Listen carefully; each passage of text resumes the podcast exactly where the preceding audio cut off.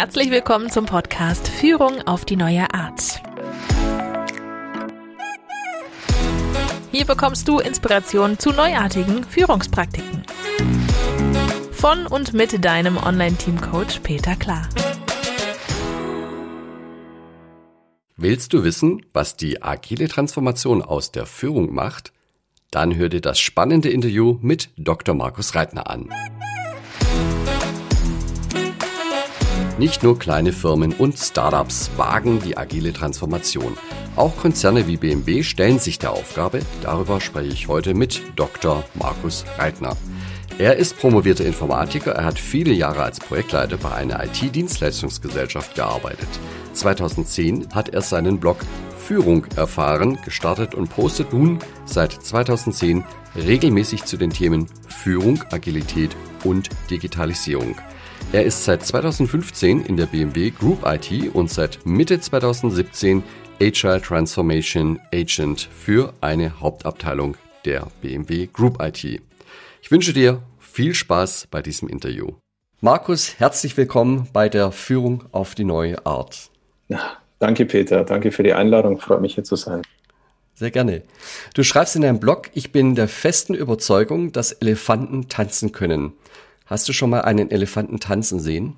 Ähm, also ja, wir geben ihm gerade Tanzstunden, ja. Also wir, wir, wir probieren es noch. Also wir sind noch bei den Grundschritten.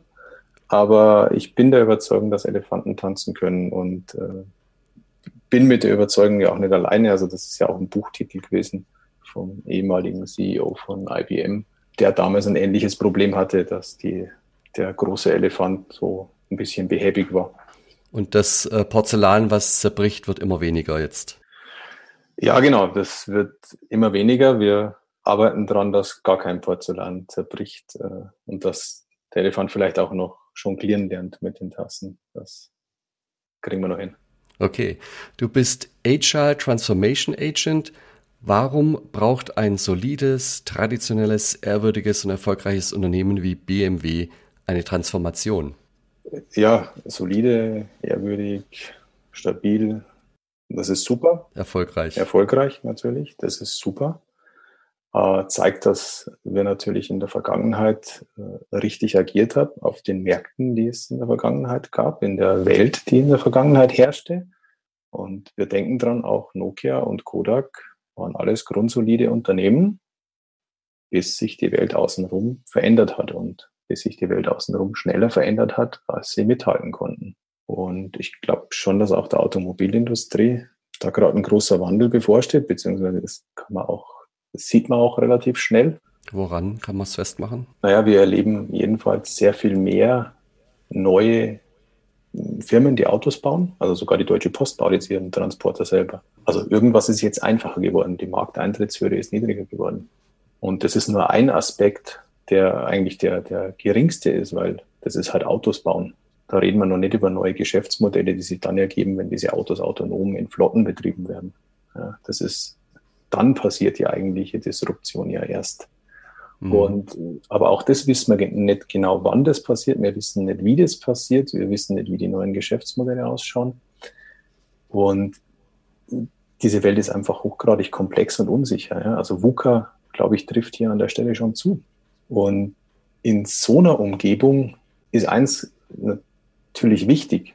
Also neben der Stabilität, neben der, der konstanten Produktion, neben der Effizienz ist Flexibilität wird wichtiger. Man muss anpassungsfähig sein als Unternehmen. Und darum brauchen wir eben dieses Thema Agilität. Darum muss der Elefant ein Stück tanzen lernen. Sehr gut. Ja, worin besteht denn die agile Transformation jetzt auf der Teamebene? Klar, was Agilität auf Teamebene heißt, das steht in den Büchern, das kann man mit Scrum nachlesen, das kann man in Kanban sehen. Also es ist jetzt nichts äh, Dramatisches, aber es ändert sich halt für den einzelnen Mitarbeiter insofern was, als dass er früher eine klare Rolle hatte und jetzt halt Mitglied in einem Team ist und im, das ganze Team hat eine Verantwortung für ein Produkt oder für einen Teil von einem Produkt hat. Äh, also ein IT-Produkt hat, ein Stück Software. Ähm, und damit kann sich der Einzelne gar nicht mehr so sehr hinter einer Rolle verstecken. Der ist eben jetzt nicht mehr nur für Operations zuständig, der ist nicht mehr nur für Design zuständig, der ist nicht mehr nur fürs Frontend zuständig, sondern die sind als Team fürs Ganze zuständig. Und zwar eben auch für Fehlerbehebung. Und das ist schon eine große Verantwortung. Es fehlen jetzt die Zäune, über die man irgendein Werkstück rüberwerfen kann zum nächsten, zum Nachbarn. Ne? Ja, ja, Werkstück, ja. Ich sag meistens, äh, es fehlt halt der Zaun, wo man die tote Katze zu den Operationsleuten rübergeschmissen hat. Ja, genau. ähm, die sich wiederum natürlich gegen die tote Katze massiv abgesichert haben mit diversen Checklisten. Ja, also es, genau das fehlt. Ja, ähm, und damit entsteht auch eine andere Verantwortung, weil man eben Ende zu Ende verantwortlich ist für dieses Teilprodukt oder für dieses Produkt. Und wenn das Band in Dingolfing steht, dann, dann gibt es niemand anders, der angerufen wird. Fertig. Und darin besteht auch der Beschleunigungsfaktor im, im Endeffekt, dass es eben nicht diese, diese Übergaben gibt, die jede Menge Zeit kosten, weil auch immer die Absicherung und die Meilensteine und sonst was mhm. und die Quality Gates da dran hingen. Ne? Ja, genau. Das ist auf jeden Fall ein, ein Teil davon, der zu einer Beschleunigung führt, wobei ich bin immer vorsichtig mit, mit Beschleunigung, weil es geht ja nicht darum, irgendwie schneller, schneller mehr, ich sage immer, Scheiße durchs Rohr zu schieben. Ja? Also das ist ja, es geht ja gar nicht um Schnelligkeit, es geht ja gar nicht so sehr um, um Effizienz, sondern es geht eigentlich mehr um Treffsicherheit. Auf Anforderungen schnell zu reagieren können, das stimmt, ja. Aber warum will ich schnell auf Anforderungen reagieren zu können? Damit ich mich schnell an was Neues anpassen kann, damit ich schnell was ausprobieren kann, es geht nicht darum, dasselbe geplante Produktportfolio oder das Projektportfolio bis 2025 möglichst in der halben Zeit durchzuführen. Darum geht es ja nicht. Es geht darum, flexibel auf Dinge reagieren zu können. Darum geht es. Ja, und da kommen wir eben auch auf äh, den Aspekt Organisationsebene. Da ändern sich ja auch diverse Dinge. Worin besteht dort die Transformation? Ja, es ist ja natürlich nicht damit getan, jetzt einfach bloß ein paar agile Teams hinzustellen, die halt jetzt Scrum machen. Wir haben in der Gruppe IT schon einen größeren Anspruch, nicht einfach nur mit agilen Teams jetzt zu arbeiten, sondern wir haben die gesamte IT-Landschaft der Gruppe IT in IT-Produkte geschnürt und machen eigentlich jetzt gar keine Projekte mehr, sondern wir entwickeln diese IT-Produktlandschaft mit den Teams kontinuierlich weiter. Und insofern ändert sich die komplette, der komplette Aufbau der Organisation, weil die eben jetzt nach Produkten geschnitten wird und damit ergeben sich auch völlig neue Rollen. Also das, was früher dann Abteilungen, Hauptabteilungen waren, sind jetzt eher Produkte und Domains, was einfach nur ein größerer Produktkontext ist. Und dafür gibt es Menschen, die eben dann Product Owner sind, die sind für das Produkt verantwortlich. Das ist jetzt die IT-Sicht. Hat man mal drüber nachgedacht, das auch auszuweiten auf Hilfsfunktionen? Äh, ich würde jetzt gar nicht, also die IT ist die Hilfsfunktion beim Automobilhersteller. Ja, ich meine jetzt Controlling, ähm, Personal ja. und solche Themen. Ne? Ja, das sind halt natürlich alle mit an Bord, weil also Einkauf, Controlling, HR sind alles äh, Organisationseinheiten, mit denen wir reden müssen, weil nur ein Beispiel Controlling. Früher haben wir Projekte budgetiert. Also wenn man eine Idee hatte, macht man ein Projekt, dafür kriegt man Budget oder, und dann liegt das Budget halt auf dem Projekt. Wenn man keine Projekte macht, muss das Budget auf die Produkte. Völlig andere Art des Controllings dann auch. Ja. Insofern hat es da wieder einen Vorteil, dass unsere IT ja tatsächlich im Finanzressort hängt. Ähm, insofern ist der Weg zum Controlling relativ kurz und die sind auch mit an Bord. Also ja, auf jeden Fall. Äh, wir haben verschiedene Themen, die wir ähm, dort besprechen. Aber viel wichtiger ist eigentlich der Schritt Richtung unserer Prozesspartner, ja, weil die Group IT betrifft ja sämtliche Prozesse der BMW-Gruppe.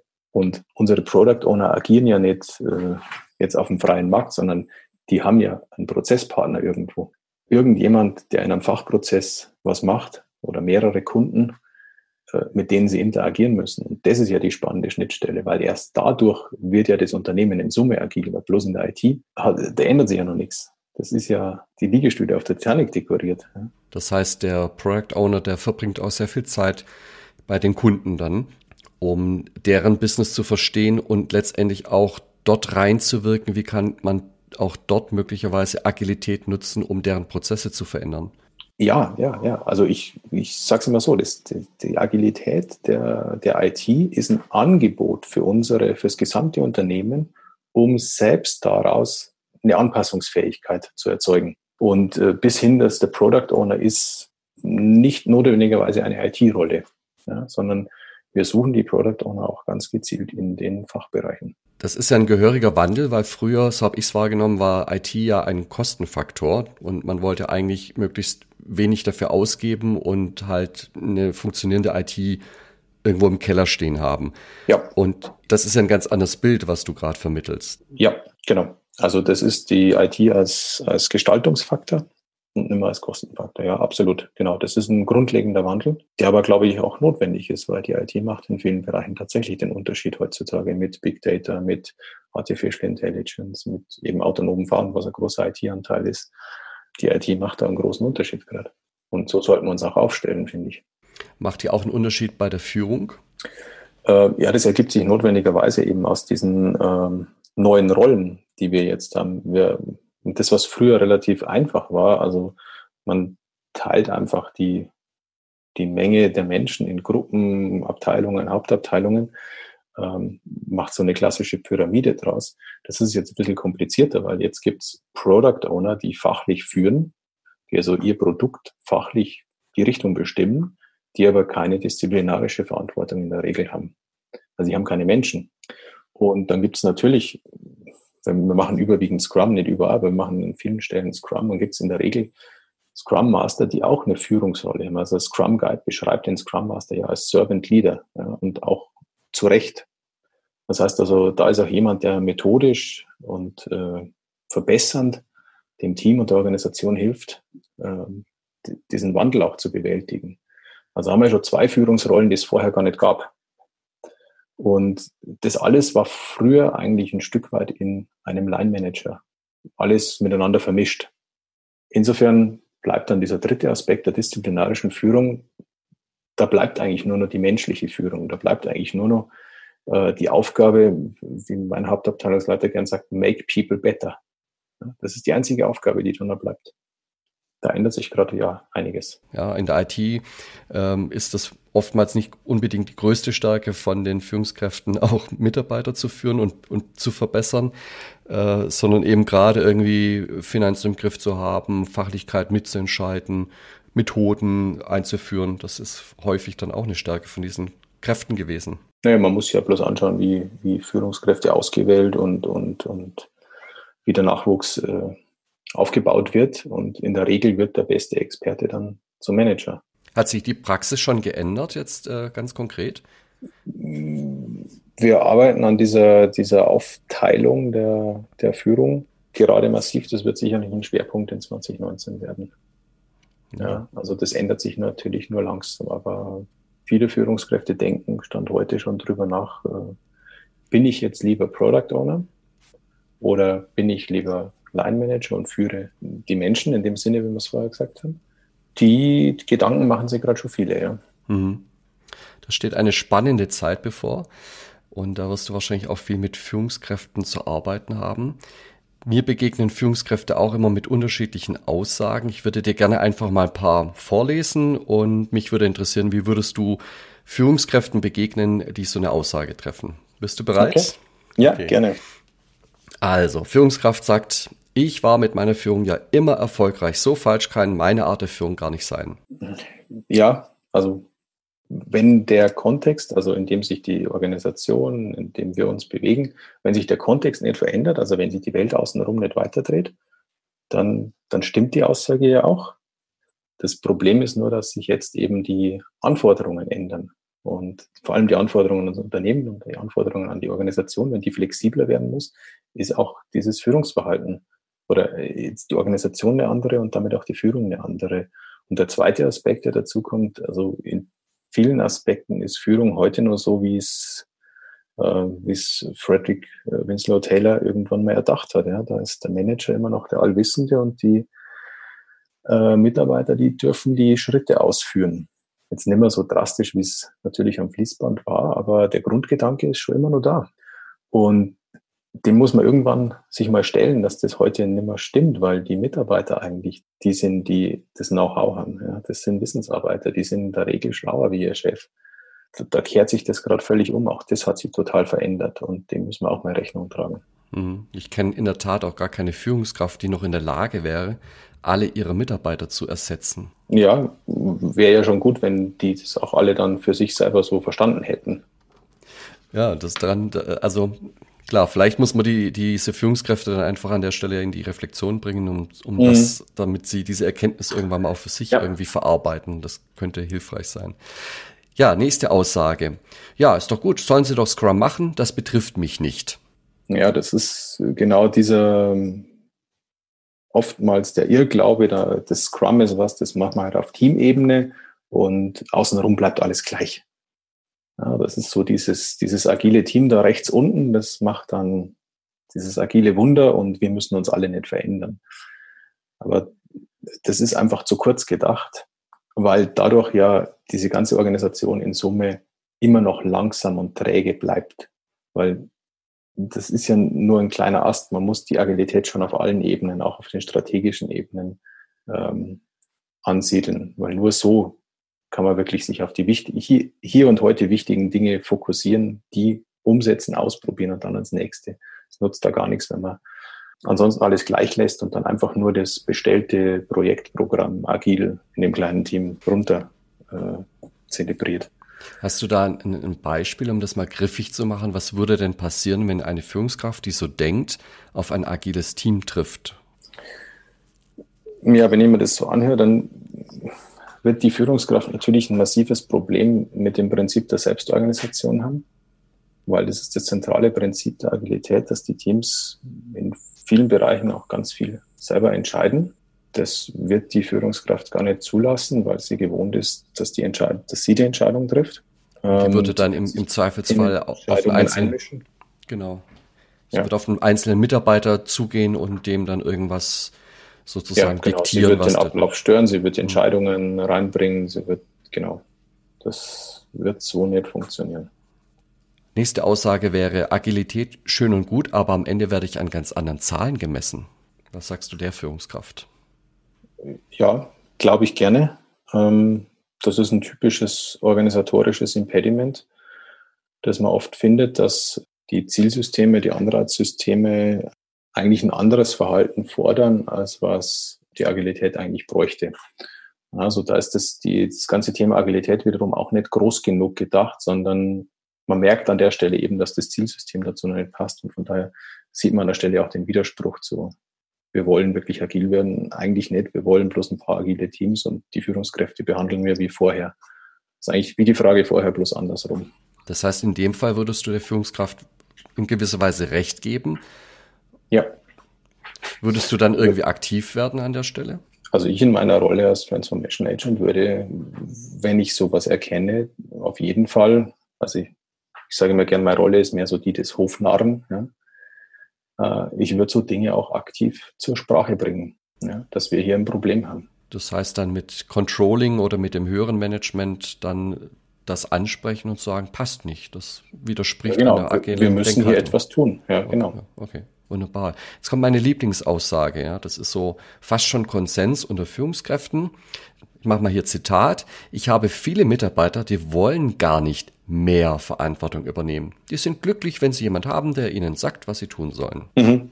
Ja, da schwingt jetzt so ein bisschen so dieses Menschenbild mit, ja, dass diese Führungskräfte sich aufgebaut haben. So die, die müssen ja geführt werden, die wollen ja gar keine Verantwortung übernehmen.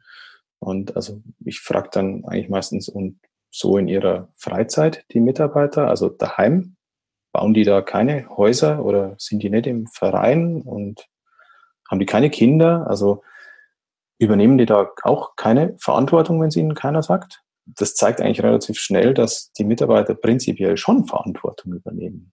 Ja?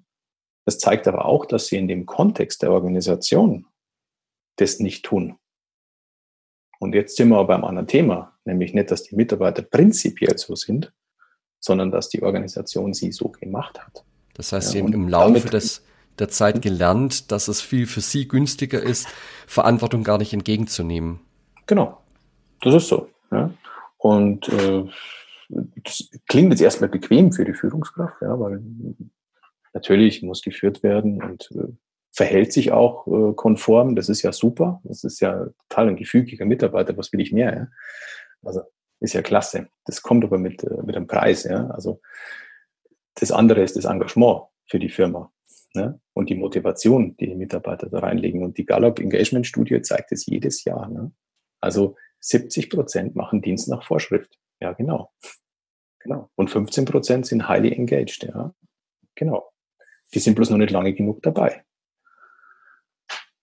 Und die anderen 15 Prozent haben innerlich gekündigt.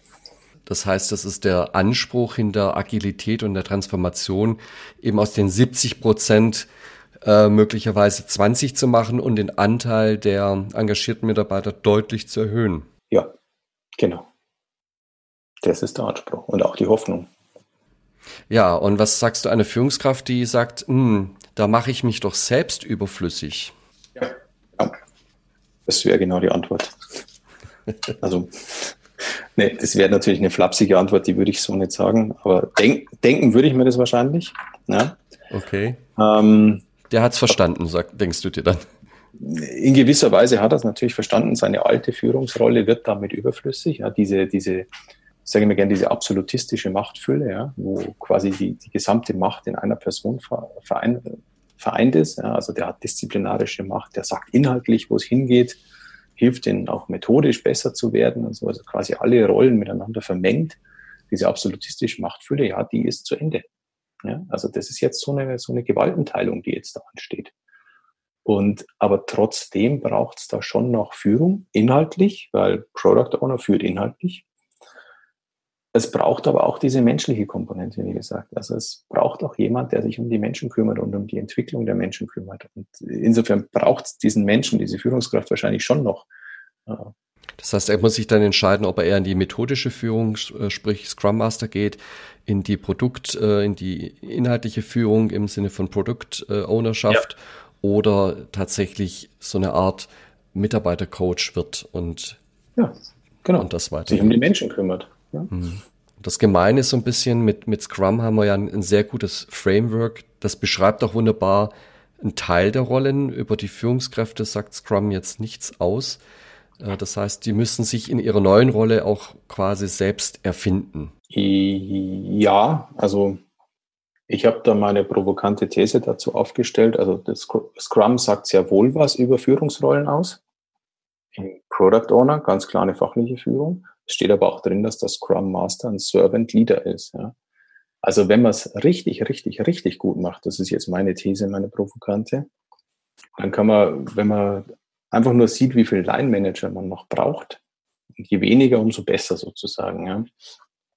Also eigentlich wäre alles abgedeckt. Wenn der Scrum Master, wenn die das gut machen, je besser die das machen, desto weniger Line-Manager brauche ich, weil dann kümmern sich die richtig drum. Was sagst du jetzt jungen Mitarbeitern, die sich für die Firma interessieren und aber auch eine Vorstellung von Karriere haben? Was gibst du denen mit?